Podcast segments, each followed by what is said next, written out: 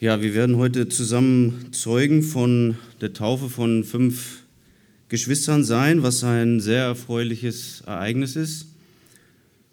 Und ihr als Täuflinge, ihr stellt euch damit in, in die Reihen Jesu Christi, ihr stellt euch öffentlich in die Reihen der Nachfolger Jesu. Und jeder, der hier in den Saal reingekommen ist, der ist durch diesen Eingang reingekommen und hat da diesen großen Jacuzzi gesehen und äh, wenn, das man so, wenn man das so von außen vielleicht beobachtet, denkt man vielleicht, okay, schon äh, eine verrückte Aktion. Bei solchen Temperaturen draußen hier so ein Jacuzzi zu ordern, anzuheizen, um da eine Taufe drinnen durchzuführen. Man kann sich doch bestimmt auch anders öffentlich zu Jesus bekennen. Es könnte doch jeder von den fünf einfach mal vielleicht in seinen WhatsApp-Status reinschreiben, ich bin jetzt Nachfolger Jesu. Das würden vielleicht sogar mehr Leute mitkriegen. Die Bibel schildert uns diese Form der Taufe, weil dieses Bild des Untertauchens eine gewisse Wahrheit vermitteln soll. Ein Bild des Untertauchens und Wiederauftauchens, es symbolisiert ein Sterben für die Welt, ein Aufstehen zu einem neuen Leben im Gehorsam Gott gegenüber. Und genau diesen Gedanken hat, enthält zum Beispiel dieser Text aus Römer 6, den wir jetzt einleitend in der Schriftlesung gehört haben, wo Paulus schreibt, wir sind also mit ihm begraben worden durch die Taufe in den Tod, damit gleich wie Christus durch die Herrlichkeit des Vaters aus den Toten auferweckt worden ist, auch wir in einem neuen Leben wandeln. Und dann enthält es diese Aufforderung, also auch ihr.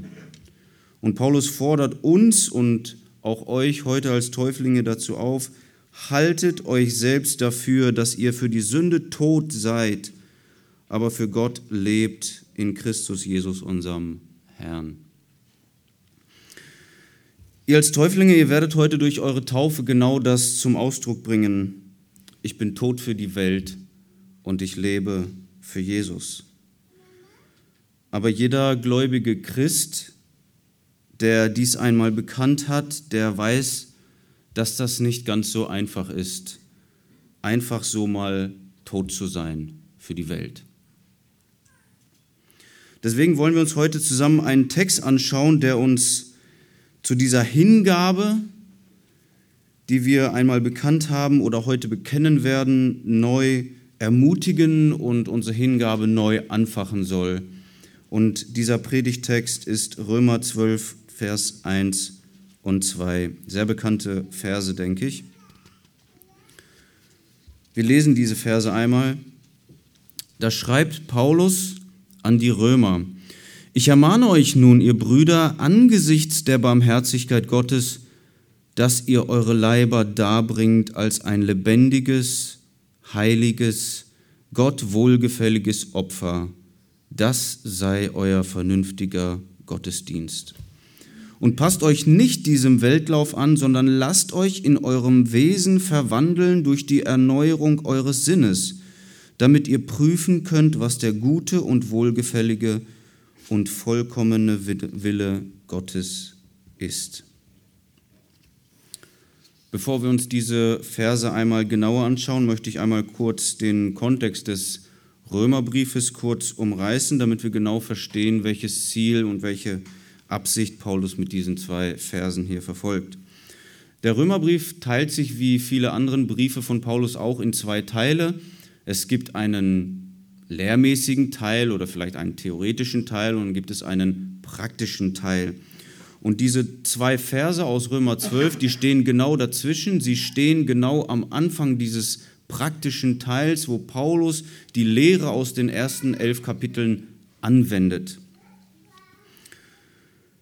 Und in diesen vorangegangenen elf Kapiteln beschreibt Paulus sehr systematisch, wie Gott in seiner großen Barmherzigkeit einen rebellierenden Sünder zu einem Kind Gottes macht. Er beginnt mit dem Zorn Gottes über Sünde, Er beschreibt in Kapitel 2, dass, oder ab Kapitel 2, dass weder Juden noch Heiden diese Gerechtigkeit aufbringen können, um vor Gott, zu, um vor Gott bestehen zu können. Sodass Gott sagt, jawohl, du bist annehmbar für mich. Dann ab Kapitel 3 beschreibt Paulus, wie diese Gerechtigkeit, die vor Gott gilt, allein durch den Glauben an Jesus Christus kommt. Das führt er dann weiter am Beispiel von Abraham, der als Vorbild oder Vorreiter des Glaubens genannt wird, um zu belegen, dass diese Gerechtigkeit vor Gott aus dem Glauben kommt und von Gott geschenkt wird. Die Verse 6, die Kapitel 6 bis 8 beschreiben dann dieses neue Leben, das Leben im Geist, das Leben in der Nachfolge. Die Kapitel 9 bis 11 betonen das souveräne Handeln Gottes mit Israel und mit jedem einzelnen Gläubigen und zeigen, wie Gott sich in seiner souveränen Gnade jedem Einzelnen erbarmt. Und bevor wir jetzt zu unseren zwei Versen kommen, möchte ich noch mal kurz die letzten Verse von Kapitel 11 streifen, um diesen Zusammenhang herzustellen. Wir lesen Römer 11 Abvers 30. Da schreibt Paulus, denn gleich wie auch ihr einst nicht geglaubt habt, jetzt aber Barmherzigkeit erfahren habt um ihres Unglaubens willen, also Paulus spricht von Juden und Heiden, er spricht zu Heiden und sagt, denn gleich wie auch ihr, so haben auch sie, also die Juden, jetzt nicht geglaubt und der euch erwiesenen Barmherzigkeit willen, damit auch sie, also die Juden, Barmherzigkeit erfahren sollen. Denn Gott hat alle, also Juden und Heiden, miteinander in den Unglauben verschlossen, damit er sich über alle erbarme. Und dann kommen die Verse 33. O welche Tiefe des Reichtums, sowohl der Weisheit als auch der Erkenntnis Gottes. Wie unergründlich sind seine Gerichte und wie unausforschlich seine Wege. Denn wer hat den Sinn des Herrn erkannt oder wer ist sein Ratgeber gewesen? Oder wer hat ihm zuvor etwas gegeben, dass es ihm wieder vergolten werde? Denn von ihm und durch ihm und zu ihm hin sind alle Dinge, ihm sei die Ehre in Ewigkeit. Amen. Paulus hat also in diesen ersten elf Kapiteln erklärt, wie es zur Rettung eines Menschen kommt. Paulus hat erklärt, wie ein Mensch, der eigentlich unter dem Zorn Gottes steht und von ihm bestraft werden muss, von Gott selbst gerettet werden muss. Paulus sagt über die Heiden, dass sie sich geweigert haben. Paulus sagt über die Juden, dass sie sich geweigert haben. Sie waren eingeschlossen in den Unglauben und so wie jemand, der in einem Raum eingeschlossen ist, er ist darauf angewiesen, dass jemand von außerhalb aufschließt, dass jemand sich über ihn erbarmt. Und diese letzten Kapitel, sie schildern dieses Erbarmen Gottes, wie Gott sich sowohl über Juden als auch über Heiden erbarmt und sie aus dieser Finsternis der Sünde aufschließt. Er macht auf, er rettet sie. Und diese Errettung ist durch Gott geschehen, sie führt zu ihm hin und das alles aufgrund seiner Barmherzigkeit. Das betont Paulus hier zum Schluss von Kapitel 11. Und aufgrund dieser Barmherzigkeit, weil Gott so barmherzig gewesen ist, kommt dann diese Aussage in Kapitel 12, Vers 1, wo Paulus sagt, ich ermahne euch nun, ihr Brüder, angesichts der Barmherzigkeit Gottes. Also Paulus nimmt, nimmt diese ersten elf Kapitel nochmal in den Arm und sagt, weil Gott so barmherzig zu euch gewesen ist. Deshalb. Und dann kommt eine Aufforderung. Ich ermahne euch nun, ihr Brüder, angesichts der Barmherzigkeit Gottes, dass ihr eure Leiber darbringt als ein lebendiges, heiliges, Gott wohlgefälliges Opfer. Das sei euer vernünftiger Gottesdienst.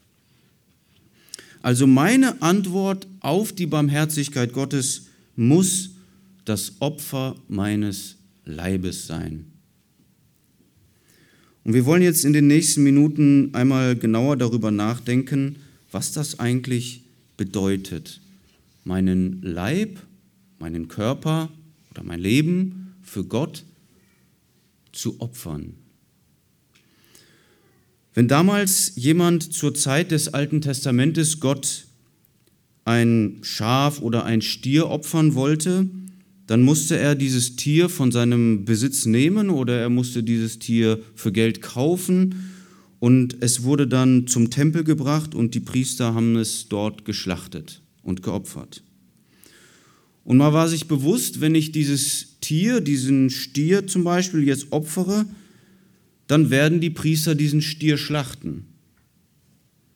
Sie werden einen Teil davon für sich behalten zum Verzehr und der Rest wird verbrannt werden und dann gibt es dieses Tier nicht mehr. Jetzt sollen wir aber nicht ein Tier opfern, wir sollen unseren Leib opfern. Wir sollen unseren Körper opfern. Und genau diese Tatsache bringen wir auch durch die Begrabungstaufe zum Ausdruck.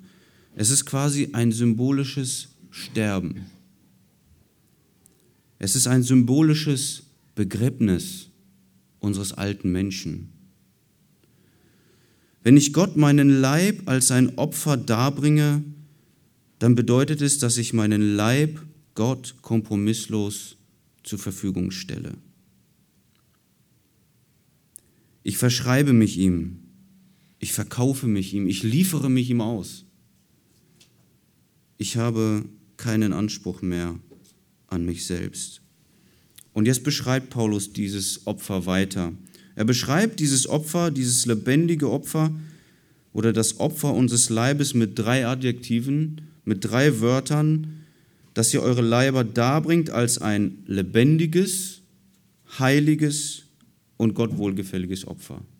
Also lebendig, heilig und Gott wohlgefällig soll dieses Opfer sein. Und zum Ersten soll es ein lebendiges Opfer sein. Wenn die Juden im Alten Testament damals ein Tier opferten, dann wurde dieses Tier getötet, wie ich gerade sagte. Es wurde geschlachtet und die Person, die dann diesen Stier zum Beispiel zum Opfer darbrachte, sie war sich bewusst, ich kann dann nachher mit diesem Stier nicht wieder auf mein Feld und mein Feld damit pflügen. Die Kraft dieses Stieres steht mir dann nicht mehr zur Verfügung. Ein toter Stier tut nichts mehr. Und der Text sagt uns jetzt aber, dass unser Leib ein lebendiges Opfer sein soll und kein totes. Ich möchte noch einmal Bezug nehmen auf Römer 6. Wir haben aus den Versen 11 bis 13 gehört, also auch ihr haltet euch selbst dafür, dass ihr für die Sünde tot seid aber für Gott lebt in Jesus Christus, unserem Herrn. So soll nun die Sünde nicht herrschen in eurem sterblichen Leib, damit ihr der Sünde durch die Begierden des Leibes gehorcht. Gebt auch nicht eure Glieder der Sünde hin als Werkzeuge der Ungerechtigkeit, sondern gebt euch selbst Gott hin als solche, die lebendig geworden sind aus den Toten und eure Glieder Gott als Werkzeuge der Gerechtigkeit.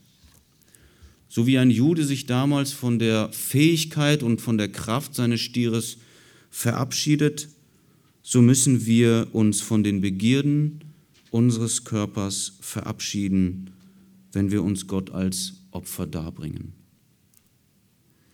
Wenn mein Körper für Gott leben soll, dann muss er für meine sündhaften Begierden tot sein. Jetzt ist es aber so, dass unsere sündhaften Begierden auch nach unserer Wiedergeburt vorhanden sind. Wir sind von unserem, von unserem Fleisch nicht befreit. Auch nach der Bekehrung und Wiedergeburt stellen wir fest, dass wir vielleicht neidisch sind auf unseren Nächsten, dass wir perverse Gedanken hegen, dass Hass und Unversöhnlichkeit in unserem Herzen steckt, was wir unterdrücken und abwürgen und töten müssen. Wir müssen uns selbst für diese Dinge tothalten. Wir müssen sagen, das berührt mich nicht mehr. Damit will ich nichts mehr zu tun haben. Dafür bin ich nicht mehr ansprechbar.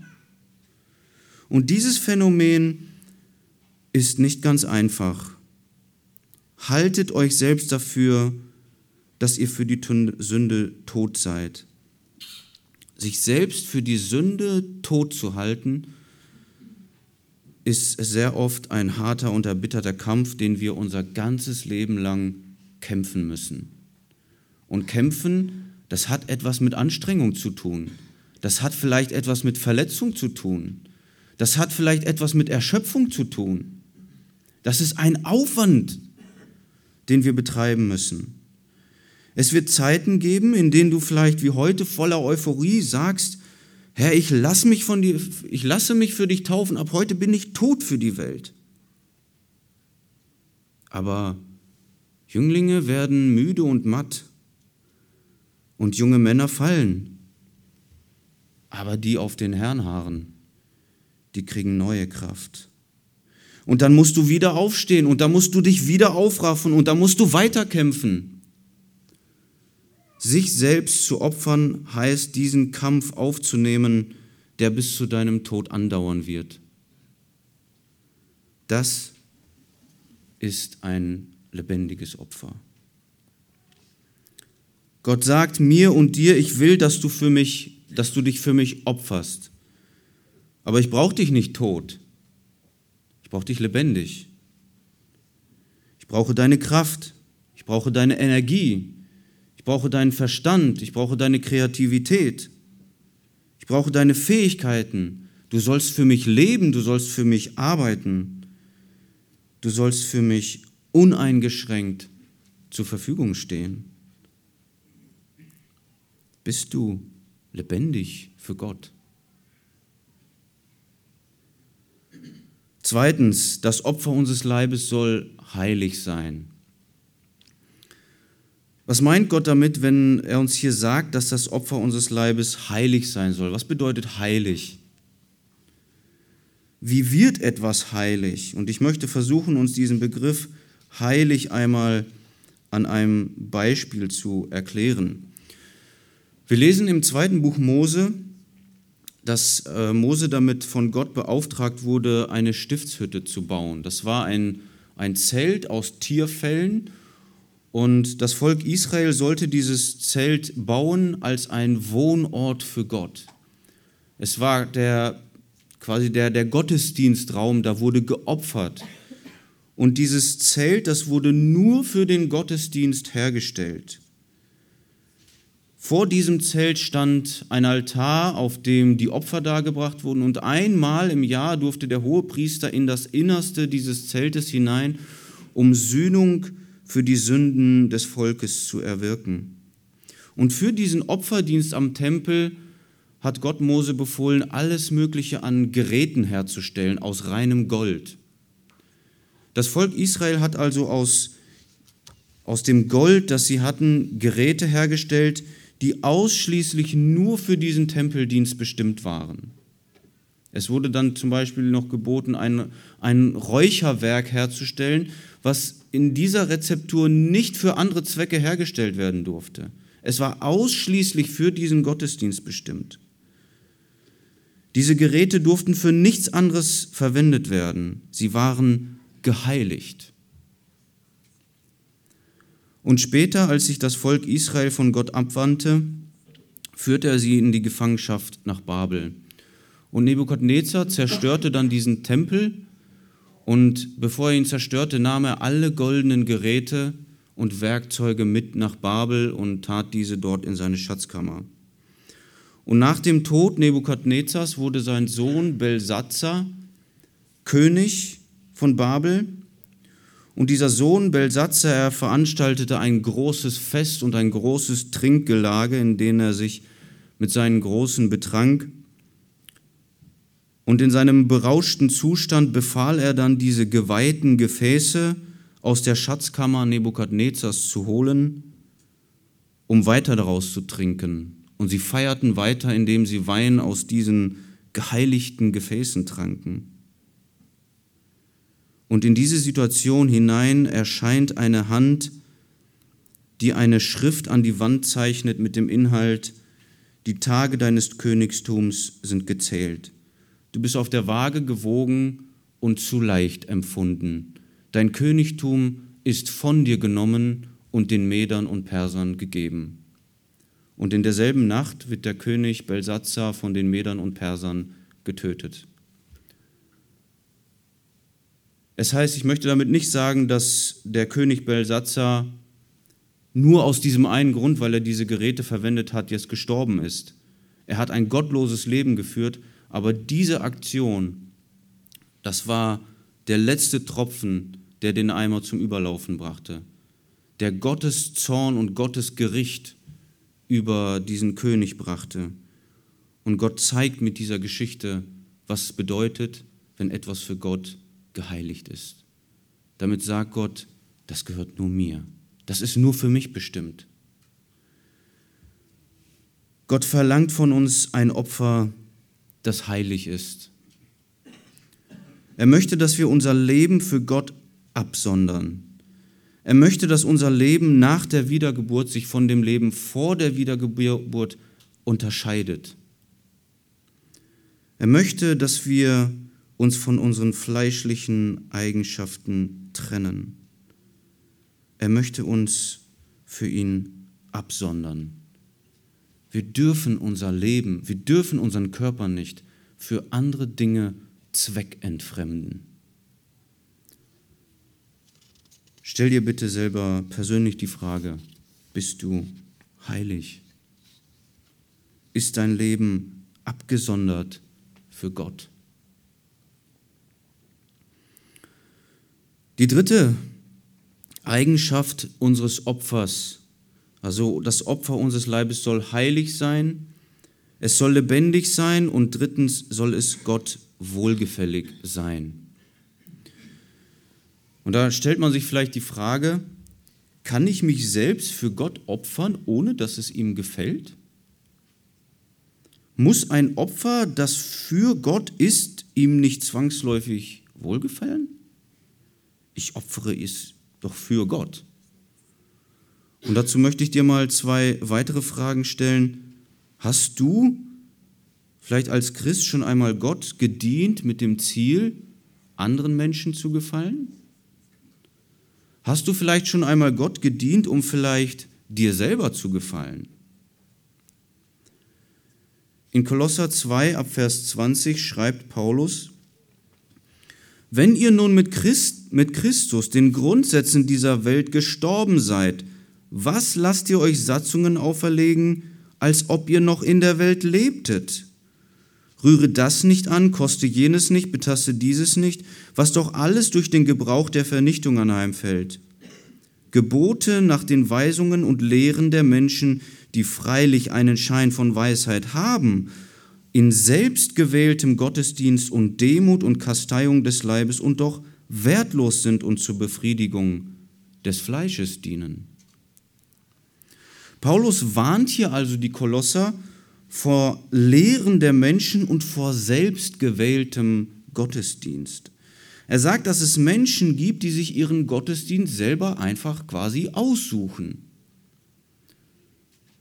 Es sind Menschen, die das tun, weil es weise für sie erscheint. Sie üben etwas aus, sie entbehren vielleicht auch vieles, sie schränken sich ein, aber nur, um nachher dann selber sich auf die Schulter zu klopfen und sagen, was bin ich doch für ein heiliger Typ. Sie befriedigen ihr eigenes Fleisch damit. Sie tun Gott damit keinen Gefallen.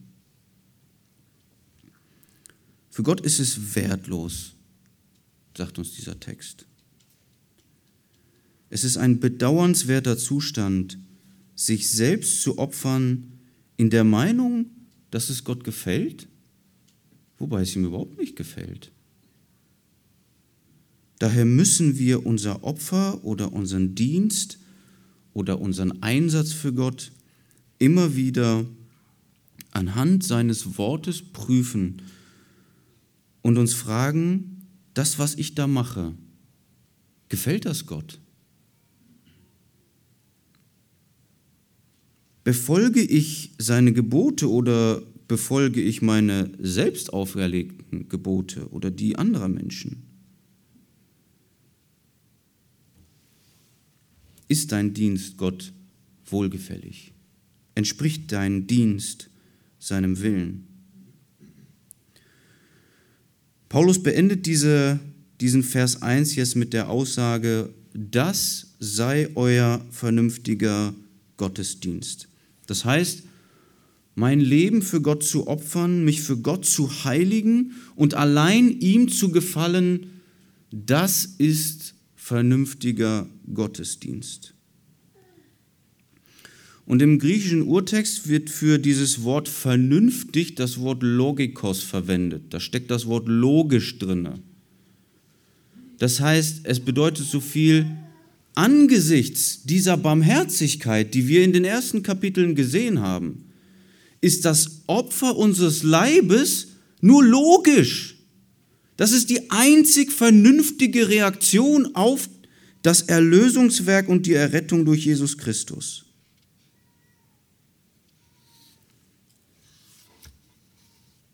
Wenn du errettet bist, wenn du ein Kind Gottes bist, lebst du mit dieser Selbstverständlichkeit, dass dein Leben ein Opfer für Gott ist.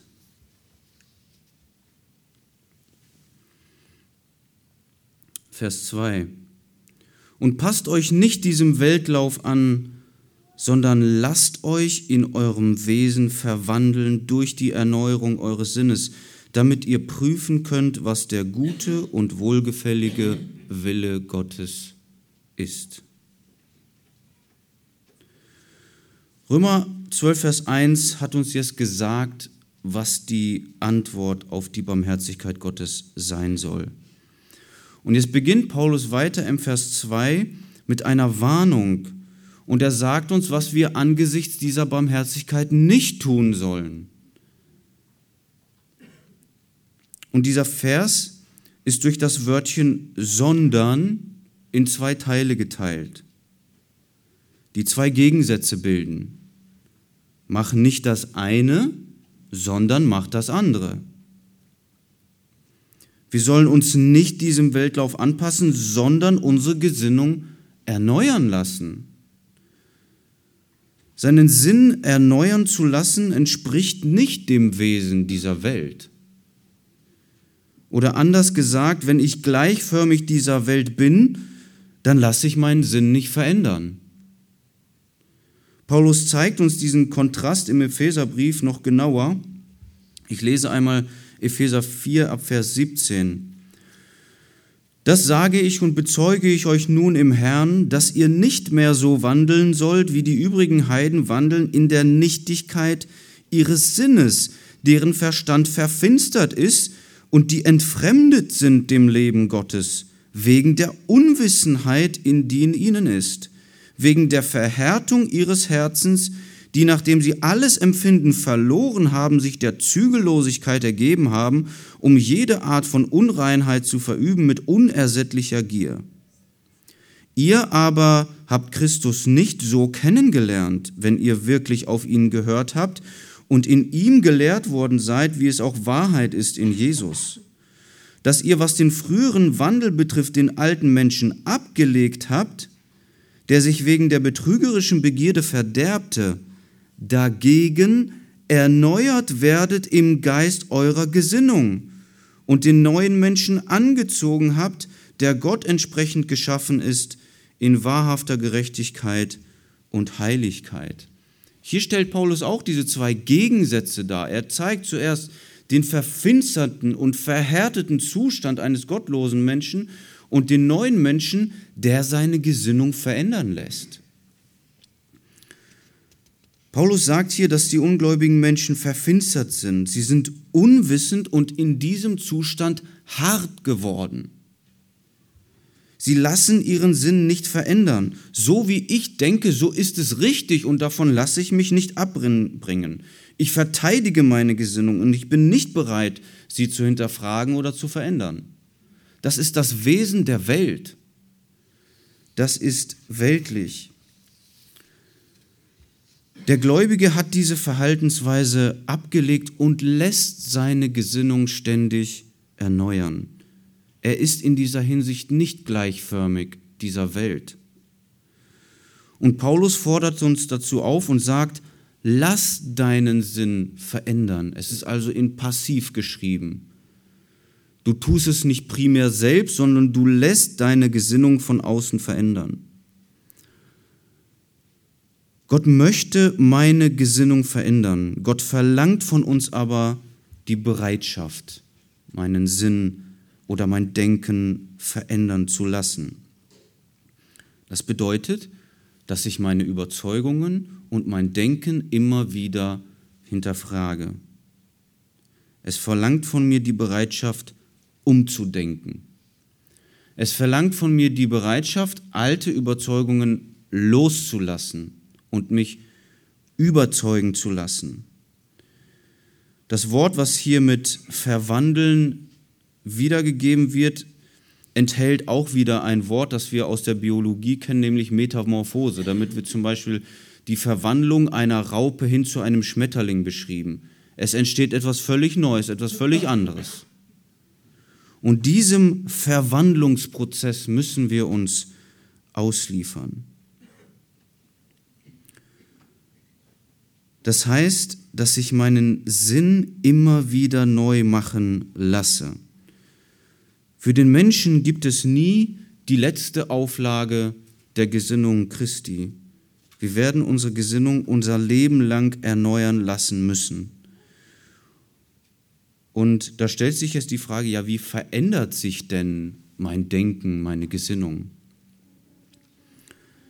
Und das geschieht hauptsächlich durch sein Wort. Das ist ein Bereich, es gibt noch viele andere Bereiche, vielleicht durch Gemeinschaft mit anderen Christen, durch Gebet, aber ich möchte einmal das jetzt hier als Beispiel nennen. In 2 Timotheus 3 Vers 16, da schreibt Paulus, alle Schrift ist von Gott eingegeben und nützlich zur Belehrung, zur Überführung, zur Zurechtweisung, zur Erziehung in der Gerechtigkeit, damit der Mensch Gottes ganz zubereitet sei und zu jedem guten Werk völlig ausgerüstet. Hier fallen jetzt so Worte wie Belehrung, Überführung, Zurechtweisung. Belehren heißt, es wird dir gesagt, was du nicht weißt und was richtig ist. Überführen heißt, du wirst von etwas überzeugt, in dem deine Sichtweise nicht korrekt ist und du musst dich überzeugen oder überführen lassen. Zurechtweisung heißt, es wird auf etwas hingewiesen, in dem du nicht richtig denkst. Und du musst diese falsche Denkweise ablegen und die richtige annehmen. Das möchte Gottes Wort mit uns tun. Und um diese Korrektur des Wortes anzunehmen, braucht es ganz viel Demut.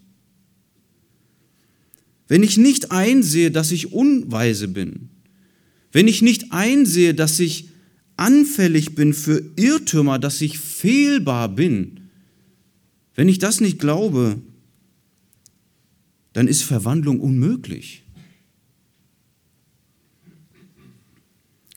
Erst wenn ich mit dieser Demut mich unter das Wort Gottes stelle, kann meine Gesinnung durch sein Wort verändert werden. Und das ist die Absicht des Wortes Gottes. Die Absicht ist Sinnesänderung. Aber als nächstes, wenn mir gesagt wird, lass deinen Sinn verändern, muss ich mich diesem Einfluss seines Wortes aussetzen. Es ist zwar im Passiv geschrieben, aber es ist eine Aufforderung an mich. Das heißt, etwas muss ich tun. Ich muss mich dem Einfluss des Wortes aussetzen. Und deswegen möchte ich heute wirklich einen jeden Christen ganz ganz praktisch und ganz konkret dazu ermahnen, lest die Bibel. Mach das Lesen der Bibel zu einem ganz festen Bestandteil deines Tages. Sinne darüber nach. Lass es deine Gesinnung verändern.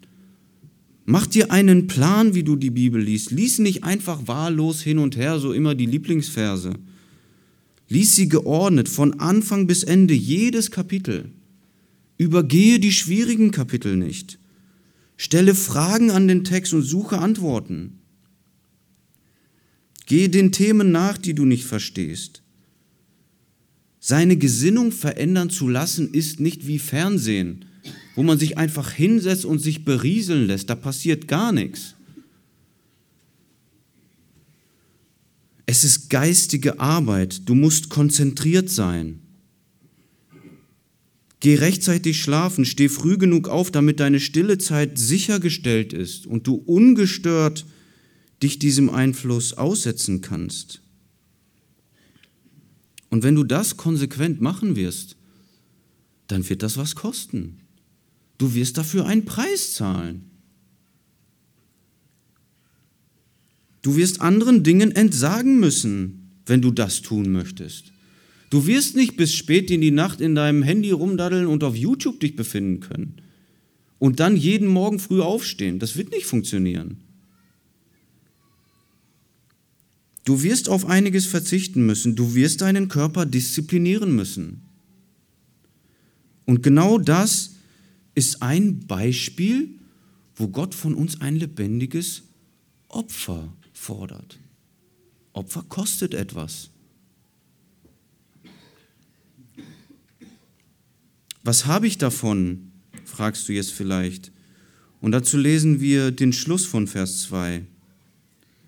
Also lasst euch in eurem Wesen verwandeln, damit ihr prüfen könnt, was der gute und wohlgefällige und vollkommene Wille Gottes ist.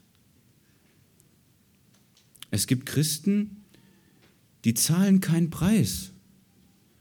Die investieren nicht in die Verwandlung ihres Gesinn ihrer Gesinnung. Und die fragen sich ständig, ja, wie erkenne ich den Willen Gottes? Den Willen Gottes erkennst du, indem du deine Gesinnung durch sein Wort verändern lässt. Wenn du deine Gesinnung verändern lässt, dann wirst du in der Lage sein zu erkennen, was Gottes Wille ist. Diese Aussage enthält wirklich eine große Verheißung. Du wirst erfahren, was Gott wohlgefällig ist. Und wenn wir uns jetzt abschließend diese zwei Verse nochmal zusammen anschauen, dann sehen wir, wie Paulus im Vers 1 dazu ermahnt, uns für Gott zu opfern. Dieses Opfer soll lebendig, heilig und Gott wohlgefällig sein. Vers 2 hat uns gesagt, was wir nicht tun sollen. Wir sollen nämlich nicht gleichförmig dieser Welt sein. Im Gegensatz dazu sollen wir unser Denken ständig erneuern lassen um Gottes Willen zu erkennen. Und weil diese Erneuerung unseres Denkens ein lebenslanger Prozess ist, ist auch das Opfer unseres Leibes und unsere Heiligung ein lebenslanger Prozess. Wenn du dein Denken ständig durch Gottes Wort erneuern lassen wirst, dann wirst du immer weitere Dinge in deinem Leben entdecken, die du dem Herrn noch nicht geopfert hast. Du wirst immer weitere Dinge und vielleicht Eigenarten an deinem Charakter erkennen, die unheilig sind, wo du gleichförmig dieser Welt bist, die du sein lassen musst, um dich zu heiligen, um das Opfer deines Leibes immer heiliger zu machen. Du wirst dich immer wieder neu korrigieren und absondern müssen. Und das ist Heiligung. Das ist Nachfolge. Das bedeutet Christsein. Und das ist die einzig logische, die einzig vernünftige Reaktion auf die Barmherzigkeit Gottes. Und deswegen möchte ich noch einmal schließen mit diesen Aufforderungen. Sei lebendig, sei heilig, sondere dich ab, Tu, was dem Herrn gefällt und nicht dir oder anderen. Sei nicht gleichförmig dieser Welt, sondern lass deine Gesinnung jeden Tag ständig durch Gottes Wort erneuern, weil Gott dir barmherzig gewesen ist. Amen.